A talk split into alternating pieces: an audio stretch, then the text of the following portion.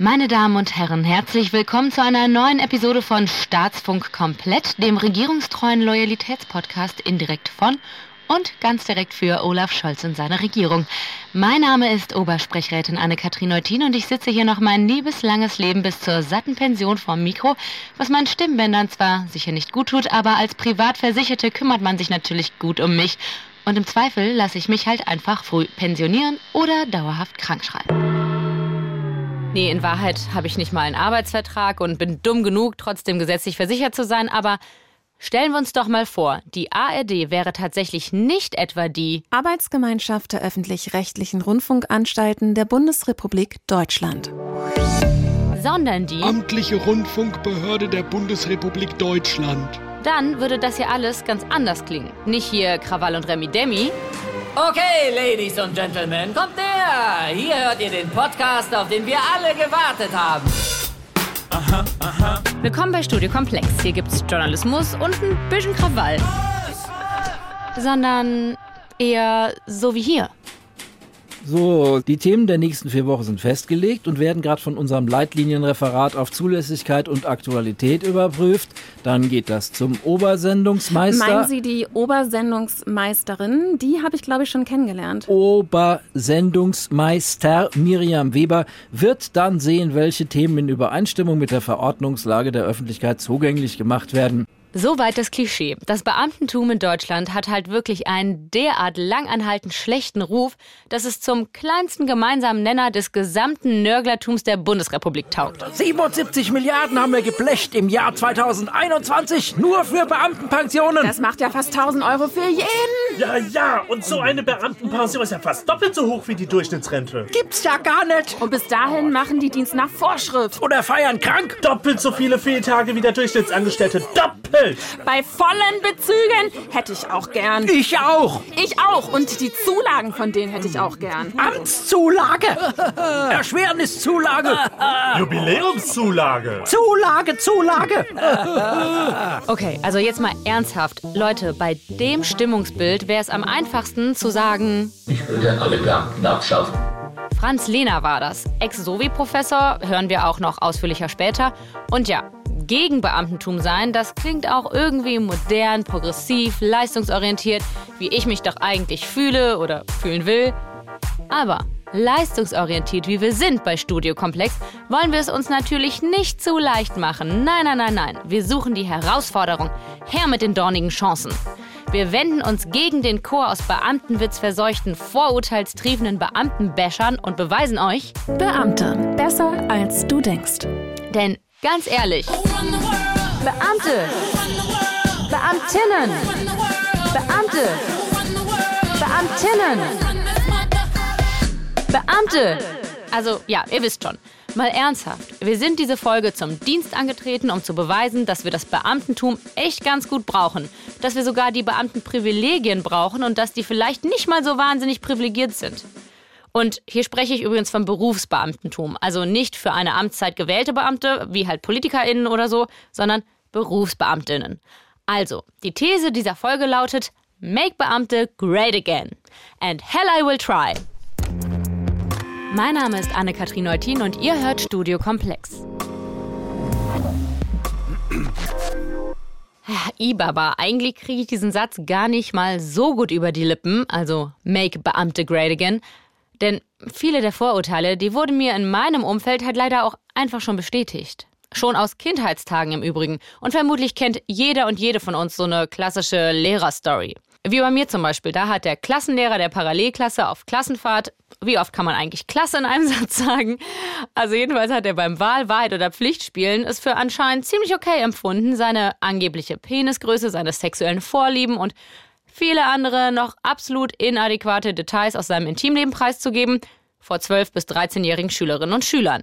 Einfach nur wow. Und ihr könnt raten, was passiert ist. Ich weiß das, ich weiß das, ich weiß das. Nehmen Sie mich, nehmen Sie mich, nehmen Sie ja, mich. Genau, nichts, gar nichts. Erst als auf allen Tafeln, wo er so unterrichtet hat, 19 Zentimeter stand, hoppala, da hat er dann irgendwann selbstständig die Schule gewechselt. Aber was soll ich sagen? Das sind halt die Geschichten, die man sich erzählt. Nicht die von der super coolen Englischlehrerin, die sich definitiv mehr Mühe gegeben hat, als sie müsste. Nein, spannender sind immer die Horrorgeschichten. Und zum anderen sind das am Ende alles Anekdoten. Das sind ja alles Einzelgeschichten. So, und wenn Studiokomplex aber für etwas steht, dann ja wohl, gewagten Thesen einen Raum zu geben, mich an den Rand der Verzweiflung zu treiben und wie ein kleines Trüffelschweinchen auf die Jagd zu schicken und zu erwühlen, inwiefern diese vielen kleinen Einzelgeschichten für einen Systemfehler stehen oder es, wie so oft im Leben, doch eigentlich etwas komplizierter ist. Und dafür hat uns netterweise kürzlich ein Mensch aus Mecklenburg-Vorpommern per Mail gelobt, das geht natürlich runter wie Öl, und gleichzeitig einen frommen Wunsch geäußert, sich mal dem Thema Berufsbeamtentum zu widmen. Wir haben eigentlich wieder mal eine Hörerinnenfolge. Und diesmal haben wir sie sogar mal angerufen, die Hörerin. Lernen wir Luise kennen. Also, du hast uns eine Hörerin-Mail geschrieben. Erklär mal den anderen HörerInnen, warum. Mir ist aufgefallen, dass äh, es in der gesellschaftlichen Debatte gar kein Thema ist, dass es das Berufsbeamtentum gibt und es sind ja hoch gut dotierte, gut bezahlte Posten, wenn man auf der Ebene von äh, Schulen und Universitäten schaut. Und ich habe mich einfach gefragt, warum wird das nicht diskutiert? Was ist denn deine Hauptkritik? Also letztendlich ist meine Kritik, dass es einfach eine äh, hochprivilegierte ähm, finanzielle Situation ist, die auf Kosten der Allgemeinheit geht, auf Kosten der Steuerzahler. Und ich denke einfach, dass gerade in der heutigen Zeit, wo wir in ganz großen äh, gesellschaftlichen Umbrüchen sind, wo sich auch Berufsfelder äh, verändern, dass es einfach völlig aus der Zeit gefallen ist, ein lebenslanges Dienstverhältnis in irgendeiner Form zu legitimieren. Und das irritiert mich einfach auch, weil es einfach auch ganz viele meines Erachtens politisierte Menschen und Lehrkräfte gibt, die das einfach so nicht hinterfragen, dass es auf Kosten anderer ist. Auf Kosten der Steuerzahler. Ne? Die zahlen nicht in Rentenversicherung ein, nicht in Arbeitslosenversicherung, sind im Pool der äh, privaten Krankenversicherung ähm, und haben einfach eine höhere Pension. Und das muss irgendwo herkommen. Luises Kritik kommt quasi aus ihrem Alltag heraus. Sie ist nämlich Selbstlehrerin. In einem Bundesland, das Lehrkräfte eigentlich seit Jahrzehnten eben nicht mehr verbeamtet und jetzt wieder damit angefangen hat. Und hier nochmal kurz zur Unterscheidung. Eigentlich ist es ganz einfach. Wer vom Staat angestellt ist, arbeitet im öffentlichen Dienst. Ich bin ja zum Beispiel Bademeister. Und ich bin bei der Müllabfuhr. Und ich bin Theaterpädagogin. Was? Theater im öffentlichen Dienst? Okay, es ist nicht nur einfach. Schwimmbad, Müllabfuhr, städtische Theater, Bibliotheken, Friedhöfe, das sind sehr verschiedene Bereiche.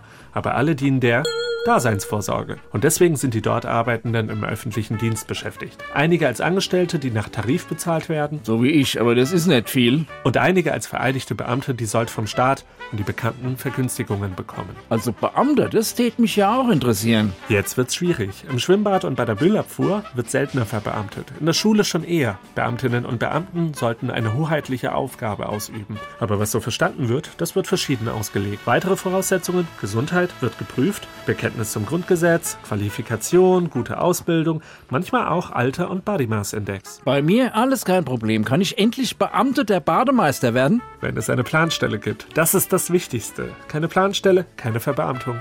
Und in einigen Bereichen koexistieren, pardon, co-worken dann eben Angestellte im öffentlichen Dienst und Beamtinnen. Luises Pausenraum, aka das Lehrerzimmer, das ist also quasi eine Zwei-Stände-Gesellschaft. Äh, Wenn du irgendwie nach ein paar Jahren in der Schule tätig warst als Beamte, dann gehörst du zu den Einkommensreichen. Ne? Also ihr müsstet euch mal vielleicht so einen ähm, Armuts- und Reichtumsbericht angucken. Äh, wenn man dort das Doppelte, mindestens das Doppelte des des mittleren Nettoeinkommens verdient, gehört man zu den Einkommensreichen in Deutschland, also den reichsten sieben bis zehn Prozent.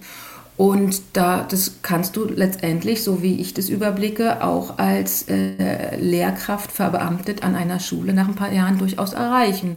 Also da geht es nicht gerade darum, wirklich direkt ins Prekariat abzurutschen, sondern es geht für mich wirklich darum, Privilegien zu hinterfragen. Privilegien, die auf, die eben auf Kosten aller laufen. Ähm, ja, also bei so Rechercheaufgaben, das gebe ich ja eigentlich immer ganz gern ins Team weiter. So hell um Reichtumsbericht, verbeamtete Lehrkräfte da. Jawohl, ja. Also knapp 8% der Deutschen galten 2019 als einkommensreich. Also im Armuts- und Reichtumsbericht der Bundesregierung heißt das, diese Menschen haben knapp 4000 Euro netto pro Monat verdient. Sind verbeamtete LehrerInnen also einkommensreich? Das ist schwer zu sagen, denn Bildung ist Landessache, jedes Bundesland vergütet anders. Grundschullehrkräfte verdienen weniger als Gymnasiallehrkräfte. Außerdem weisen die Bundesländer nur Bruttobeträge aus. Die 4000 Euro waren ja netto. Dazu gerechnet werden müssen die möglichen Zulagen, die zum Beispiel Beamten mit Kindern zustehen. Aber der Blick auf die Besoldungstabellen in Hessen zeigt, es ist möglich, als verbeamtete Gymnasiallehrkraft mit Kindern nach ein paar Jahren einkommensreich zu werden. Luises Argumentation hält also stand. Okay, gut. Und wo stehen die angestellten Lehrkräfte da?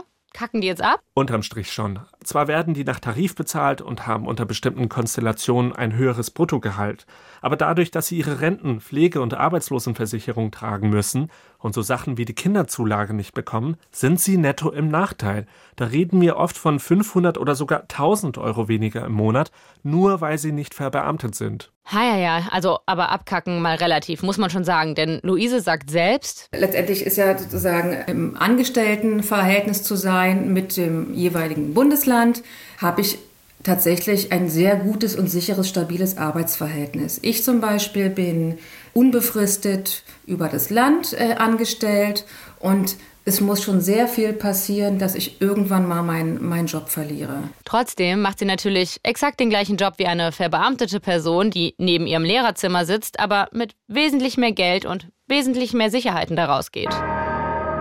Also, wenn wir da nicht mit ordentlich Gegenwind in den Kreuzzug zur Verteidigung des Beamtentums starten, dann weiß ich auch nicht. Und wo ich gerade so nostalgisch werde, wie konnte es eigentlich überhaupt so weit kommen, dass sich dieses weirde Konstrukt von Berufsbeamtentum etabliert hat? Frankreich im 17. Jahrhundert. Quand François de Chevron-Bredouille beschreibt seinen Job. Je n'ai pas à payer d'impôts. Ich muss keine Steuern zahlen und wenn ich Geld brauche, äh, presse ich einem beliebigen Bauern Abgaben ab, bis er blau anläuft. wenn mir langweilig ist, äh, ziehe ich in den Krieg oder äh, hänge einfach auf meinen Ländereien rum. Ich veranstalte eine rauschende äh, Sauteur-Party. Abhängen, Steuern auspressen, feiern. Das ist François' Leben. Er ist ein typischer Barockadeliger. Aber was sagt der Staat zu so einem Schmarotzer-Dasein? L'État, c'est moi. Der Staat bin ich. Der Staat ist König Ludwig XIV., absoluter Monarch von Gottes Gnaden. Exactement. Genau. Und in dieser Eigenschaft mag ich keine Konkurrenz und deswegen sollten diese von und zu François und Madeleine sich nicht in die Politik einmischen oder mir sogar gefährlich werden, sondern Perücken tragen, geistreiche Komplimente machen und hierbei hofdekorativ werden. Die Adligen sind also ausgeschaltet. Aber wer macht die Arbeit und schafft das Geld für die teuren Hoffeste und die ganzen Kriege heran? Der Staat? Das bin ich. Und ich muss regieren und delegiere die Arbeit deswegen lieber an meine Beamten. Fähige, fleißige Bürgerliche, die mir eine gescheite Verwaltung organisieren und dafür ein wenig Geld und bescheidene Aufstiegsmöglichkeiten bekommen und mir die Füße küssen, weil ich sie aus ihrem trostlosen Dasein erhebe. Haben Sie den Etat für das nächste Jahr fertig, Monsieur? Helfen Sie mir.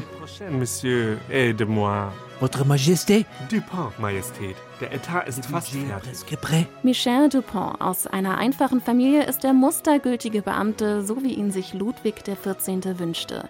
Fähig und motiviert, anders als die faulen Adligen, aber auch gehorsam. Denn wer sich den Willen des Staates, L'État, c'est moi. Widersetzt ist alles andere als unkündbar, sondern fliegt sofort raus. Für Michel Dupont keine Option. Le budget. Der Etat, Majestät, zu Ihren Füßen. À vos pieds. Cool. Heißt also, wir haben wirklich aus völlig veralteten und damals bestimmt notwendigen Erwägungen ein postaristokratisches Bürokratiemonster geschaffen?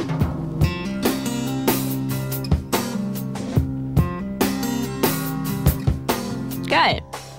Aber wenn ich hier schon das Beamtentum abfeiern will, dann vielleicht muss ich mich einfach mal an seiner Wirkweise bedienen. Ich schalte mich also ein paar Dienstgrade höher und rufe bei der Beamten-Endstufe an, quasi beim Deutschen Beamtenbund. Mein Name ist äh, Friedhelm Schäfer.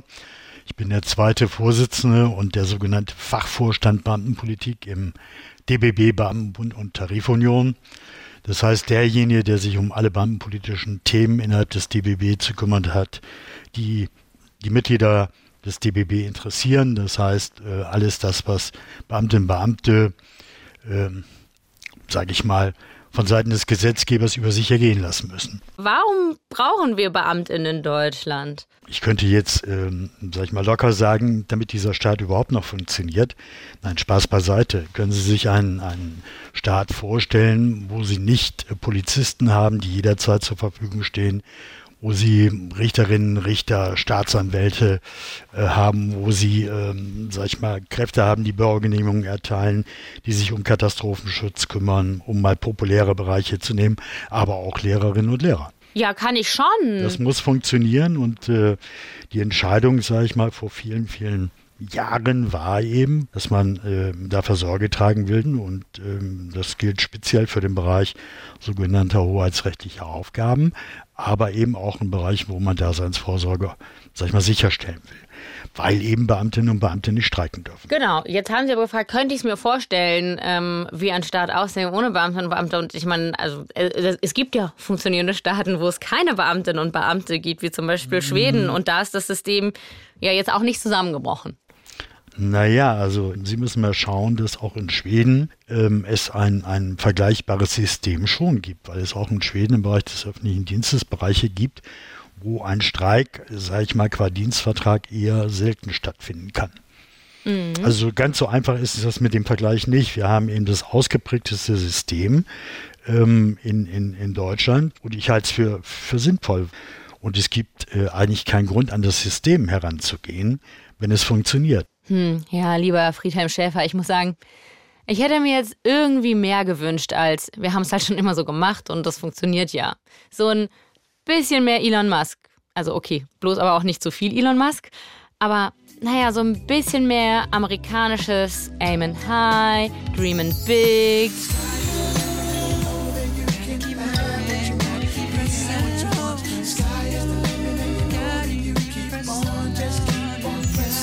Ja, das halt so. Nur weil etwas mehr oder minder funktioniert, heißt es ja nicht, dass es nicht geiler werden könnte. Ich hab's aber nochmal versucht mit den Visionen für morgen. So ist es nicht. Also, ich gehöre zu den Menschen, die immer die Auffassung vertreten haben, dass man sich an Entwicklungen anpassen muss, auch im Berufsbeamtentum. Ich sehe allerdings im Moment keine, äh, und auf die Themen werden Sie abstellen, Handlungsnotwendigkeiten im Bereich der Altersversorgung und auch nicht im Bereich der Beihilfe der privaten Krankenversicherung. Da geht es ja um die Finanzierung der Gesundheitsversorgung in Deutschland. Und da spielt der Bereich der privaten Versicherten, und das sind nicht nur Selbstständige, sondern eben auch die Beamtinnen und Beamten, eine entscheidende Rolle bei der Sicherung der Finanzierung des Gesundheitssystems. Äh, der Staat wird sehr oft äh, bei diesen, ich sag's jetzt mal, Neiddiskussionen verglichen mit dem Schlachter um die Ecke. Ähm, Sie können aber den Staat nur vergleichen mit Großkonzernen und deren Situation. Ähm, nehmen Sie die berühmt-berüchtigte Automobilindustrie in Deutschland. Wenn Sie dort 40 Jahre lang bei Mercedes, VW oder wem auch immer tätig waren, dann haben Sie zum einen Ihren Anspruch aus der gesetzlichen Rentenversicherung und Sie haben eine sogenannte betriebliche Altersversorgung. Ich glaube, bei Daimler-Benz heißt das äh, Ding B-Rente, dass äh, Sie dicht ganz dicht mindestens an die Größenordnung von Beamtenpensionen in vergleichbaren Tätigkeiten bringt. Der Staat ist halt einfach ein sehr, sehr guter Arbeitgeber auf Automobilindustrieniveau, I see. Nur bezahlen das dann eben die Menschen, die Bock auf einen brandneuen Benz haben und nicht die Steuerzahlerinnen und Steuerzahler, die darüber halt nicht entscheiden können. Vielleicht muss man da doch mit zweierlei Maß messen, oder? Es geht ja nicht nur um Rente versus Pension bei den Privilegien. Kehren wir nochmal in die Staatsfunk komplett Amtsstube vom Anfang zurück. Mit einer ganz neuen Wendung. So, Frau, ähm, wie war der Name noch gleich? Remter. Ich war jetzt schon eine ganze Weile bei Studio Komplex als Podcast-Gehilfin-Anwärterin, allgemeine Redaktionstätigkeit. Ja, ja, Nun ja. wurde ich aber auf Lebenszeit verbeamtet. Oh. Deshalb brauchen Sie da eigentlich noch etwas von mir. Was ändert das denn nun also so für mich? Ja, ja. Alles ändert das für Sie. Sie zahlen zum Beispiel keine Sozialversicherungsbeiträge. Wie? Und wenn ich arbeitslos werde und was ist mit meiner Rente? Ja, Punkt eins, Sie werden nicht arbeitslos. Es gibt eine Arbeitsplatzgarantie im Grundgesetz seit, da waren Sie doch gar nicht auf der Welt. Und Ihre Rente zahlt der Staat, also die Steuerzahler. Okay. Und die Krankenversicherung auch gleich mit? Ja, fast. Sie können sich ja erstmal ganz ohne Mindesteinkommen privat versichern. Und dann kriegen Sie auch noch Beihilfe obendrauf. Auch im Pflege- oder Geburtsfall. Naja, so weit ist es ja noch nicht. Ich meine. Kommt schneller als man denkt, junge Frau. Und denken Sie mal an die Familienzuschläge. Ja, ich überleg's mir. Ja, machen Sie das, Frau Remter. Sie haben noch Zeit. Sie sind jetzt nahezu unkündbar, solange Sie keine silbernen Löffel klauen. also lassen Sie die Finger vom Besteck und Sie können sich als Podcast-Gehilfin auf mehrere Beförderungen freuen und eine saftige Pension. Und wenn Sie es in den höheren Dienst schaffen, 2170 Euro und im gehobenen sogar 2780. Okay, okay, okay, okay, okay. Reicht erstmal, danke, dass Sie mir das so gut ähm, ja, erklärt haben. Aber Frau Remter, ist doch selbstverständlich. Sie sind ja jetzt eine von uns und im höheren Dienst, da gibt es sogar 4.870 Euro. Was soll ich Ihnen sagen? Herr Hossa, bekommt ihr auch langsam irgendwie Bock aufs Beamtentum? Bock auf ein unbeschwertes Leben im warmen Schoß von Vater Staat, genährt vom Mutterkuchen von Mutter. naja, gut, also gut behütet halt und in kompletter Sicherheit und so. Aber jetzt bin ich natürlich eigentlich im Auftrag von Luise unterwegs und nicht auf Jobsuche. Und der geht es ja nicht darum, wie überteuert das sei und wie unsolidarisch. Und das tut wiederum Friedhelm Schäfer ein bisschen als Neiddebatte ab. Und fair enough. Er ist halt Lobbyist für Beamte. Also muss ich mich vielleicht in meiner Trüffelschweinchentour auf die Suche nach einem neuen Fund machen.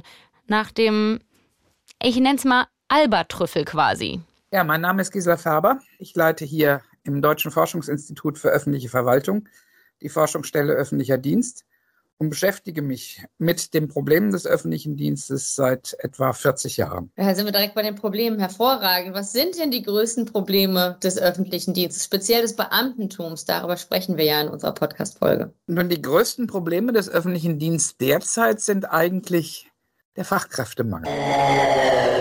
Oh, hm, okay.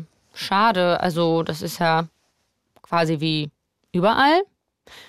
Und wenn der Beamtenjob doch so mega privilegiert und geil wäre, dann dürften die doch eigentlich keine Probleme haben. Haben sie aber genauso, erklärt mir Gisela Färber. Hm, vielleicht ist das jetzt doch gar nicht so hyperattraktiv, das Ganze.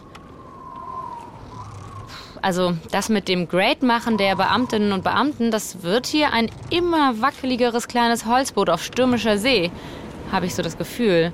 Aber hey, wir gehen hier am besten nochmal Paddelschlag für Paddelschlag vor und dementsprechend erstmal auf Luises Kritik teuer und unsolidarisch ein. Da ist Gisela Färber nämlich die Top-Steuerfrau. Paddelschlag 1. Unsolidarisch, pa. Das ist äh, für meine Begriffe eine dogmatische Frage. In Deutschland ist das auch historisch gewachsen. Und wenn Sie einen modernen Beamtenapparat und ein modernes Regelwerk für das Berufsbeamtentum haben, brauchen Sie jetzt nicht hinzugehen und alles über den Jordan zu kippen. An dieser Stelle einmal sorry für die schlechte Audioqualität, Leute. Wir mussten das Gespräch relativ kurzfristig über Teams führen. Wird nicht wieder vorkommen, hoffe ich. Sie haben gerade gesagt, Sozialversicherungspflicht. Also richtig ist, Beamte müssen nicht in die Arbeitslosenversicherung einzahlen. Da kommen sie im Regelfall, es sei denn, sie scheiden freiwillig aus oder werden nach einem Disziplinarverfahren rausgestellt, äh, brauchen sie keine Arbeitslosenversicherung. Und bei der Alterssicherung erhalten Beamtinnen und Beamte seit den 1950er Jahren weniger Bruttoeinkommen. Das lässt sich äh, empirisch auch äh, sauber nachhalten, dass deren Einkommen gekürzt ist um den Arbeitnehmerbeitrag zur Alterssicherung. Okay, und wie steht es um die private Krankenversicherung? Also warum haben Beamtinnen diese luxuriöse Option und der Staat übernimmt dann auch noch mindestens die Hälfte der Kosten als Beihilfe? Entstanden ist das irgendwann mal vor urlanger Zeit, als es noch keine Krankenversicherung in der Art gab, noch keine gesetzliche Krankenversicherung. Da hat der Staat natürlich im Rahmen des Alimentationsprinzips natürlich auch für die Krankenversorgung seiner Beamtinnen und Beamten sorgen müssen. Und ähm, das, was der Staat nicht übernommen hat, wurde dann eben von ihnen selber getragen. Mhm. Und äh, mit Einführung von privaten Krankenversicherungen konnten sie sich auch gegen dieses finanzielle Risiko dann äh, persönlich absichern. So, und das hat man halt nicht geändert. Das heute ändern zu wollen, ist auch wiederum schwierig. Also Sie können alle Änderungen gut machen, wenn Sie sagen, Neueinsteiger und die, die freiwillig optieren. Also wir haben jetzt einige Bundesländer, die sagen, Optionsmodell, ihr könnt euch auch freiwillig in die GKV melden. So, und deswegen diese Ablösung, wir, wir haben milliardenschwere Altersrückstellungen, die es in der GKV nicht gibt, die müssten sie enteignen oder rauskaufen. Mhm. Auch das ist kaum bezahlbar. Ich gebe zu, das ist pervers. Das äh, macht Änderungen, die man vielleicht haben wollte, schwierig. Okay, es ist tricky, historisch gewachsen und heute eigentlich nicht mehr notwendig, aber es würde jetzt einfach sehr, sehr teuer werden, das zu ändern. Gisela Färber geht mit ihrem Mathematikflex sogar so weit vorzurechnen, dass es den Staat nicht einmal Geld sparen würde, wenn wir das Beamtentum von jetzt auf gleich sofort abschaffen würden. Ich glaube nicht, dass er einen einzigen Cent sparen würde. Er hätte nur das effektive Problem, dass er die alten Pensionen nicht enteignen kann. Da müssen in der gleichen Phase allerdings auch für die jetzigen Beamtinnen und Beamten Sozialversicherungsbeiträge zahlen. Das heißt, sie hätten bei der Umstellung das Problem, dass äh, für eine Phase von etwa 30 Jahren die armen Steuerzahlerinnen und Steuerzahler beides zahlen müssen. Das sind immer die Probleme, wenn sie solche riesigen Finanzvolumina auf einmal umfinanzieren wollen. Also wir halten fest, dass das Beamtentum überteuert sei, das kann man pauschal nicht so einfach sagen, weil eine Vergleichbarkeit mit der Privatwirtschaft nicht so richtig Sinn macht. Was man aber sagen kann, die Abschaffung wäre ziemlich teuer. Und ein funktionierendes Beamtentum, das hat am Ende auch einen ziemlich krassen wirtschaftlichen Nutzen für alle. Es ist ja eine Kombination aus guten Verwaltungsleistungen und privater Wirtschaftstätigkeit, die die Produktivität äh, einer Volkswirtschaft und das erwirtschaftete Einkommen ausmachen. Und insofern haben wir heute eine etwas andere Einstellung zum Staat, als wir das in Zeiten der Angebotstheorie, möglichst kleiner Staat, weg mit den faulen Beamten, das ist vorbei. Wir haben es mhm. gelernt, dass es einfach eine falsche Grundauffassung war, an den Staat so ranzugehen. In Amerika gibt es den partiell noch. Und wenn Sie dort tatsächlich sich anschauen über die kaputten Gehwege, äh, über die Massen von privatem Autoverkehr, weil es keinen ÖPNV gibt, auf den Sie sich verlassen können, ähm, dann kommen Sie gerne nach Hause wieder und sagen, also ein bisschen mehr Staat sollten wir uns leisten, denn das sind immerhin die Steuergelder, die wir bezahlen, mit denen der öffentliche Dienst finanziert wird. Und da kommen wir auch noch auf die Solidaritätsfrage. Denn man kann ja genauso gut argumentieren, dass die Arbeit, die Beamtinnen leisten, ja für den Staat und somit für die Bürgerinnen per se solidarisch sind. Ja, auch aus gesamtgesellschaftlicher Sicht ist es äh, sehr gut, dass wir einen verlässlichen öffentlichen Dienst haben, wo wir das, was wir den Leuten beigebracht haben, auch für den öffentlichen Sektor äh, dienen. Es gibt zwar die Debatte, äh, und die lässt sich vielleicht auch so zusammenfassen, Schlechtleistungen im öffentlichen Dienst können sie nicht sanktionieren. Das heißt, äh, es ist praktisch unmöglich, jemanden rauszuschmeißen, nur weil er in der inneren Verbeamtung äh, nicht mehr unbedingt 110 Prozent seiner Leistung bringt. Aber wenn Sie wirklich in den öffentlichen Dienst hineinschauen, dann stellen Sie fest, die Leute sind motiviert, die arbeiten im Grunde übermäßig. Sie haben im Übrigen längere Arbeitszeiten als die meisten Branchen. Und wie gesagt, Beamte müssen ja auch Überstunden ohne Klage tragen, so wie sie nicht streiken dürfen. Und sie tun das auch. Und äh, die anderen Aspekte, dass sie bei effektiver Minderleistung, es gibt Instrumente, sie sind schwer anzumachen, aber die Leute werden einfach nachher nicht befördert. Aber ich glaube, dass die Schlechtleistungen äh, deutlich die Ausnahme sind. Wir sind ein anderer öffentlicher Dienst, als er vielleicht noch vor 40 Jahren war.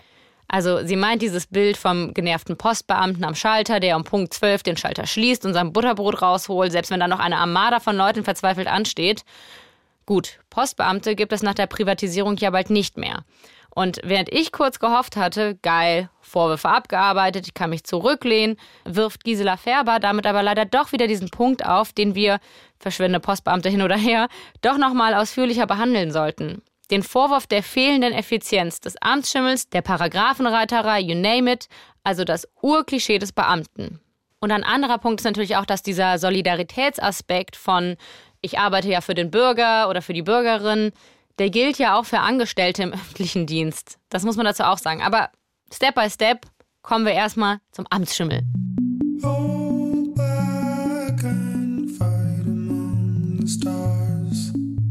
Und hier bereitet euch bitte auf eine traurige, deprimierende Geschichte vor. Ich habe dafür schon mal stimmungsmäßig passende Musik aufgelegt.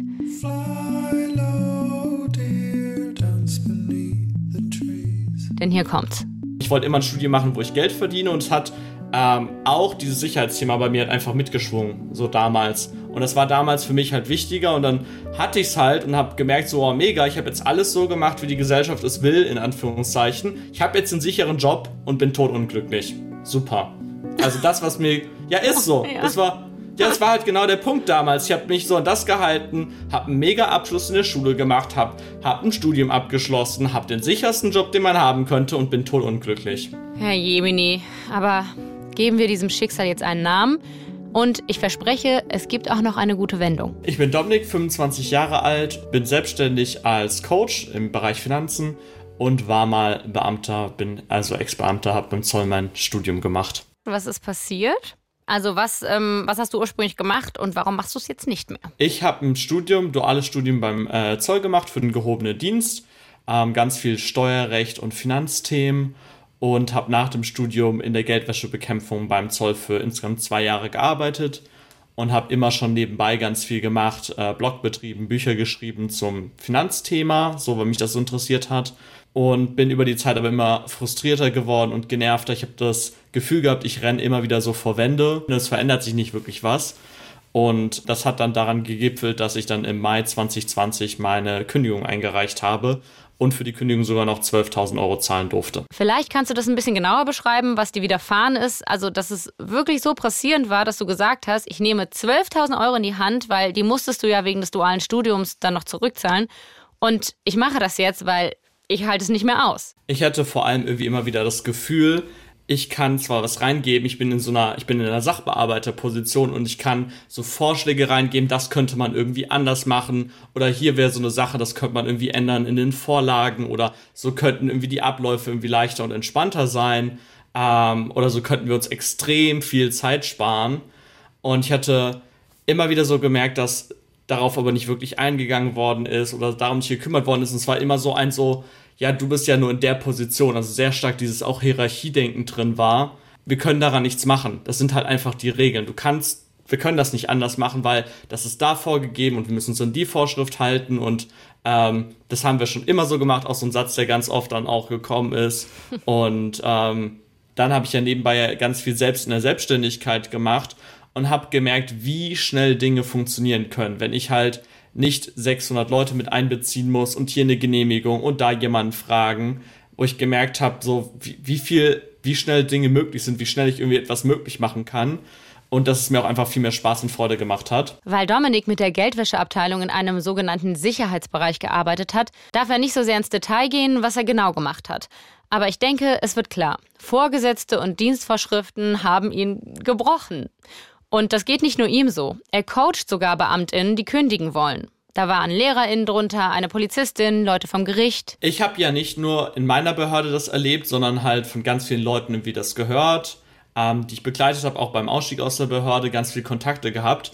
Und das, was sich durchzieht, ist so ein, wenn du ambitioniert in der Behörde bist, bist du wahrscheinlich am falschen Ort. Und das, was aber auch passiert bei vielen Leuten, die halt motiviert sind, dass sie halt so lange vor Wände rennen, bis sie sich zwar nicht trauen zu kündigen, aber sich nicht mehr anstrengen. Wenn du merkst halt, der eine Kollege, der liest halt morgen zwei Stunden lang Zeitung, jetzt übertrieben, also ist noch nicht mehr übertrieben, habe ich wirklich von so mitbekommen, der liest halt morgen zwei Stunden Zeitung oder der bearbeitet am Tag nur einen Fall, während du drei Fälle bearbeitest oder sonst was. Warum sollte ich mich jetzt gerade irgendwie anstrengen, wenn die anderen es auch nicht machen? Und vor allem, wenn dort auch keine Konsequenzen irgendwie so wirklich da sind. Du hast es jetzt Ausstieg genannt. Das hört sich so heftig an.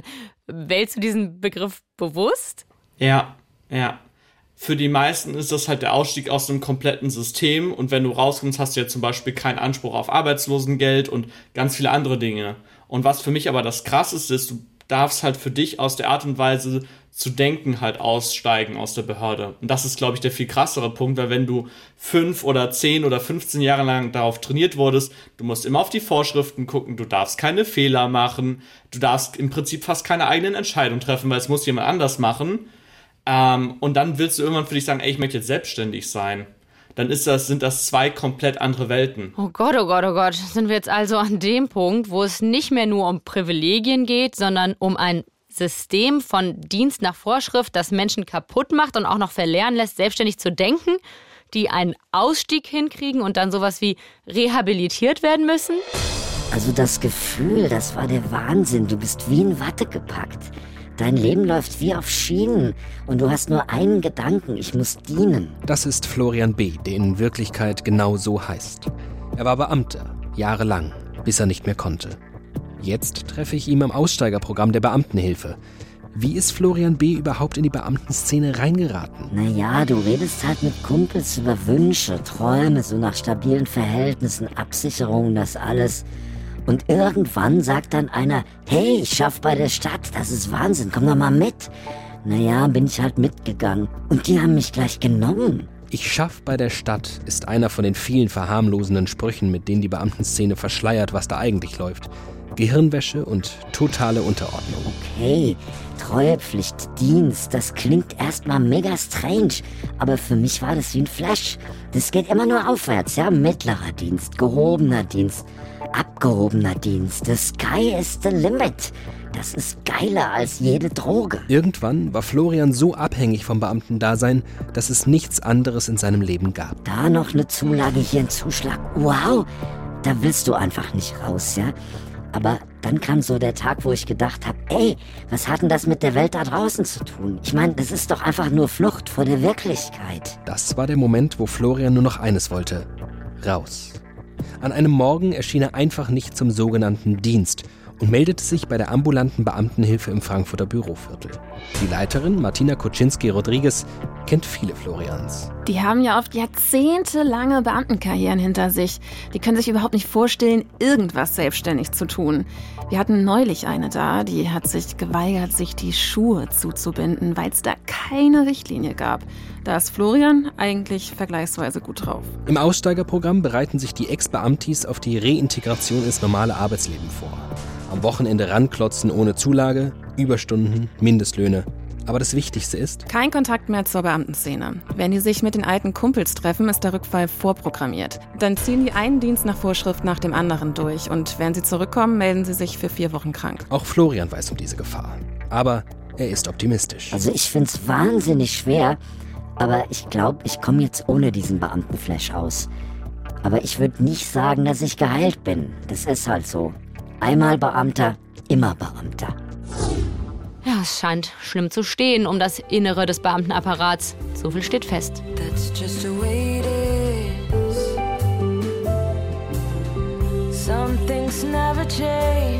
Aber hey, es gibt tatsächlich immer wieder Bemühungen, dem Beamtentum auf den Leib zu rücken. In einem etwas größeren politischen Aufbäumen sogar schon 2003. Und ihr werdet nicht erraten, wer sich da auf welche Seite geschlagen hat. Glück im Unglück hatte eine Krötenfamilie gestern Abend auf der B3 nahe Butzbach. Ein Autofahrer fuhr wilde Zickzacklinien und schrie dabei wild aus dem geöffneten Fenster. Zeugenaussagen zufolge soll er lautstark angekündigt haben, dem Berufskrötentum ein Ende setzen zu wollen. Außerdem habe er gefordert, dass auch die Kröten endlich in die Rentenversicherung einzahlen sollten. Krötenfreunde aus dem örtlichen FDP-Ortsverband zeigten sich schockiert. Solche Aktionen würden die Strukturprobleme des Amphibienwesens und der Rentenversicherung nicht lösen, so ein Mitglied. Er versichert, die FDP werde am bewährten Berufskrötentum festhalten. Laut einer Polizeimeldung ist der Fahrer des Fahrzeugs inzwischen identifiziert. Es handelt sich um den ehemaligen Umweltminister Jürgen Trittin von den Grünen. Ausgerechnet die Grünen wollten damals das Berufsbeamtentum sorry für die Krötenanalogie, abschaffen. Und ausgerechnet die Bürokratie- und Staatswesen-Skeptiker der FDP haben sich schützend vor sie gestellt. Ich habe mit jemandem gesprochen, der 2003 auch mitgemischt hat beim Krötenquetschen und uns nochmal so richtig Kontra gibt bei unserer These Make Beamte Great Again. Er kam am Anfang schon zu Wort. Ich würde alle Beamten abschaffen. Es gibt einen einheitlichen öffentlichen Angestellten und es gibt in den Arbeitsverträgen klare Regeln über Loyalität, es gibt klare Regeln für Richter und so weiter und so fort. Da, da braucht man keine, es gibt keinen Grund mehr, irgendwelche Beamte zu haben. Ja, also wenn ich das verzweifelt wühlende Trüffelschwein bin auf der Suche nach Beweisen für die wahre Strahlkraft des Beamtentums, dann ist dieser Mann Metzger.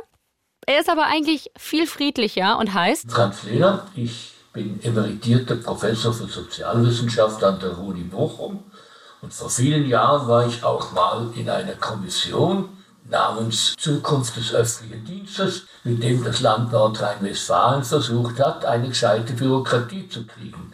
Eine der wenigen Kommissionen, die richtig gut gearbeitet hat. Aber das Resultat, äh, aus dem ist nie was geworden. Der Ministerpräsident Steinbrück hat zwar großartig erzählt, er setzt das alles um, aber dann hat er nur einen Beauftragtenland und dann war die Sache erledigt. Aber warum hält sich dieses Beamtentum denn dann so hartnäckig in Deutschland? Der, das hat einen wichtigen Grund. Es gibt so einen bösen Spruch, das Parlament ist manchmal voller, manchmal leerer, aber immer voller Lehrer. Und die Lehrer stehen für Beamte. Gucken Sie mal an, wie viele Abgeordnete im hessischen, nordrhein-westfälischen oder natürlich auch im Bundestag sind. Das sind starke Truppen. Die Beamten haben einfach in diesem Land eine sehr, sehr starke Stellung und an der kommt wohl kein Politiker vorbei.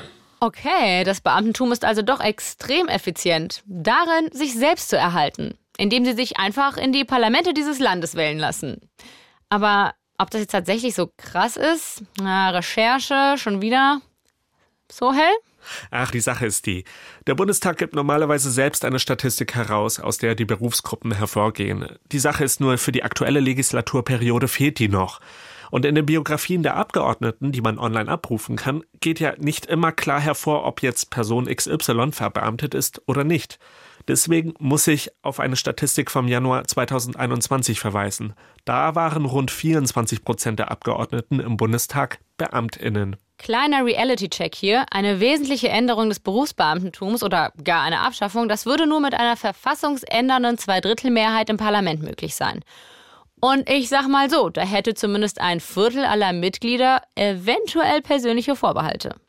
Während unsere Hörerin Luise ja vor allem die hohen Gehälter und Pensionen und das gesonderte Sozialsystem für Beamte gegen den Strich geht, ist Franz Lehner, ähnlich wie Dominik Fecht, die fehlende Effizienz, die generelle Arbeitsweise des Beamtentums ein Dorn im Auge. Es ist eigentlich eine Grundkritik des öffentlichen Dienstes. Der öffentliche Dienst ist eigentlich etwas, was gerade in Deutschland auf Vorschriften ausgelegt ist. Es werden bestimmte Vorschriften befolgt. Das ist wichtig. Es ist nicht so wichtig, dass man Ziele erreicht. Und das macht dann einfach häufig was mit der Arbeitsmoral der Beamtinnen. Das hat Dominik Fecht ja eindrücklich beschrieben. Also sind nicht die Beamtinnen per se, sondern das System schuld. Das sagt auch Franz Lehner. Ja, natürlich. Es ist ja nicht so, dass die Beamten alle faule Säcke sind oder dumme Dummköpfe oder so. Da sind die gleichen Arbeitnehmer äh, wie überall. Ein, ein, Teil taucht nicht viel und ein Teil ist hervorragend und der große Teil macht seinen Job gut. Die Beamten als Personen sind nicht das Problem, sondern das Führungsmodell, das wir haben, um diesen Beamtenapparat zu führen. Diese langen Hierarchien, diese langen Laufwege und dieses völlige Mangel an Vertrauen in die Entscheidungsfähigkeit von Sachbearbeiten und so. Dass man einfach sagt, so, Ihr Referat sowieso seid zuständig dafür, dass beispielsweise unsere Umweltvorschriften vernünftig ausgebaut werden. Wie haben wir denn dieses Monster geschaffen? Wie, konnte das so extrem werden? Also äh, die Deutschen sind immer etwas vorschriftenorientiert gewesen, bemüht gewesen, die Dinge gut zu regeln. Das machte auch lange Zeit viel Sinn. Aber dann ist einfach sind, ist uns die Realität davon gelaufen. Wir leben in einer Realität, die kompliziert geworden ist. Äh, und wir haben natürlich auch inzwischen, das muss man auch sehen, unglaublich starke Lobbyorganisationen entwickelt, von denen die Beamten zum Teil abhängig sind, um die ganzen Informationen zu kriegen, die sie brauchen. Jedenfalls, wenn jetzt ein Gesetz gemacht wird, hat es immer irgendjemand, der dagegen ist. Dann gibt es Opposition, dann versucht man das Ganze noch zu verbessern, macht da eine Ausnahme, da einen Zusatz. Die Gesetze werden immer komplizierter und niemand blickt mehr richtig durch. Franz Lehner hatte aber auch selbst einen Lösungsvorschlag. Sein Heimatland ist da Vorbild. Benchmarking soll es geben. Das hat man äh, in vielen Ländern, in der Schweiz übrigens auch, hat man das Ganze umgestellt auf sogenannte Zielvereinbarungen. Und das kann man aber in bestimmten Fällen sanktionieren. Also wenn jemand die Ziele völlig verfehlt hat, kann er Gehaltskürzungen kriegen. Wenn jemand die Ziele gut erreicht hat, kriegt er Zulage. Und wenn jemand mehrfach seine Ziele übertrifft, dann wird er zur Beförderung vorgemerkt. Was übrigens auch hilft, dass nicht irgendwelche Leute aufgrund von Parteibeziehungen kurz vor Legislaturende noch schnell oder kurz vor Pensionierung noch schnell befördert werden, damit die Pension höher ausfällt. Und das sachgerecht befördert werden. Nur nebenher. Aber das ist das System. Hört sich für die meisten von uns ein bisschen selbstverständlich an, dass man je nach Arbeitsleistung belohnt oder vielleicht sogar mal sanktioniert wird? Gäbe es inzwischen auch beim Berufsbeamtentum sehr wohl, meint Gisela Färber. Sie war nämlich auch eine Zeit lang Projektleiterin von Benchmarking in Staat und Verwaltung und sitzt aktuell im Normenkontrollrat von Baden-Württemberg. Die hängt also richtig tief drin im Thema und macht sich also ständig Gedanken darüber, wie man diesen Laden irgendwie noch optimieren könnte. Es gibt einen Haufen von Instrumenten und dann gibt es Leistungsbeurteilungen inzwischen äh, und Personalgespräche. Und wir haben in vielen Bereichen, also angefangen bei den Universitäten, da war das am Anfang auch etwas schwierig, das zu implementieren, haben wir Ziel- und Leistungsvereinbarungen. Und ansonsten äh, ergibt sich ja vieles aus dem Arbeitskontext, was einfach Aufgabe der jeweiligen Behörden ist. Und das Aber muss gemacht werden. Ja, sie haben Pensenschlüssel, sie haben Zahlenvorgaben äh, bei Gerichten, was jeder Richter bearbeiten muss. Also es gibt einen Haufen von von quantitativen Vorgaben, die durchaus in der Lage sind, ein Teil von diesem Produktivitätsmessungsgap zu kompensieren. So nämlich. Es ist nämlich nicht so, als hätte Gisela Färber in ihren 40 Jahren Optimierungskampf nur dagesessen und Däumchen gedreht. Obwohl sie Beamtin ist. Und auch von extern kann Druck aufkommen, um Erfolg zu messen. Das zeigt Gisela Färber mit einem ganz anschaulichen Beispiel. Bürokratie hängt natürlich auch zum Teil von den einzelnen Beamtinnen und Beamten ab. Äh, das sind Menschen und der eine ist streng und kleinkariert und der andere äh, ist kooperativ und offen für Lösungen.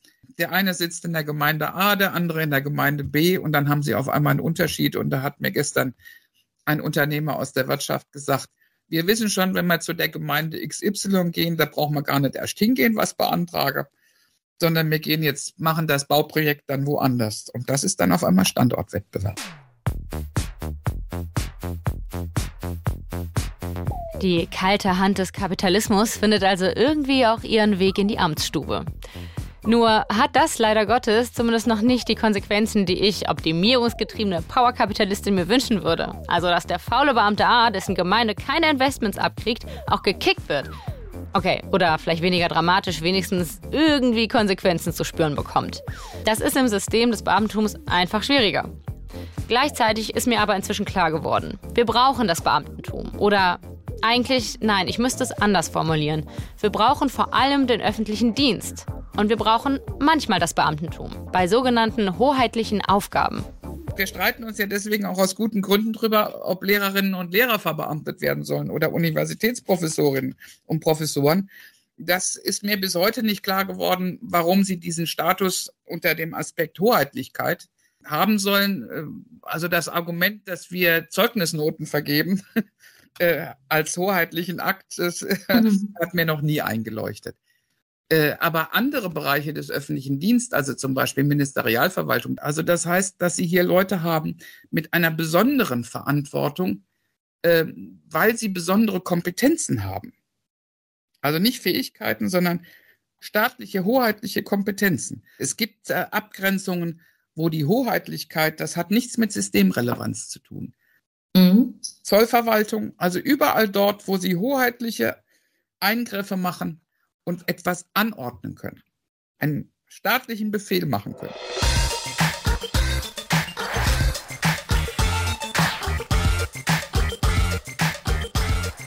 Und bei dieser Definition von Gisela Färber ist so ein bisschen der Groschen gefallen bei mir. Es geht nicht unbedingt ums Streikverbot. Dann müssten wir fairerweise alle systemrelevanten Berufe verbeamten, also auch Krankenschwestern oder Energieversorger oder Rettungsdienste, obwohl dieses Streikverbot natürlich sicherlich seine Daseinsberechtigung hat, um den Laden am Laufen zu halten.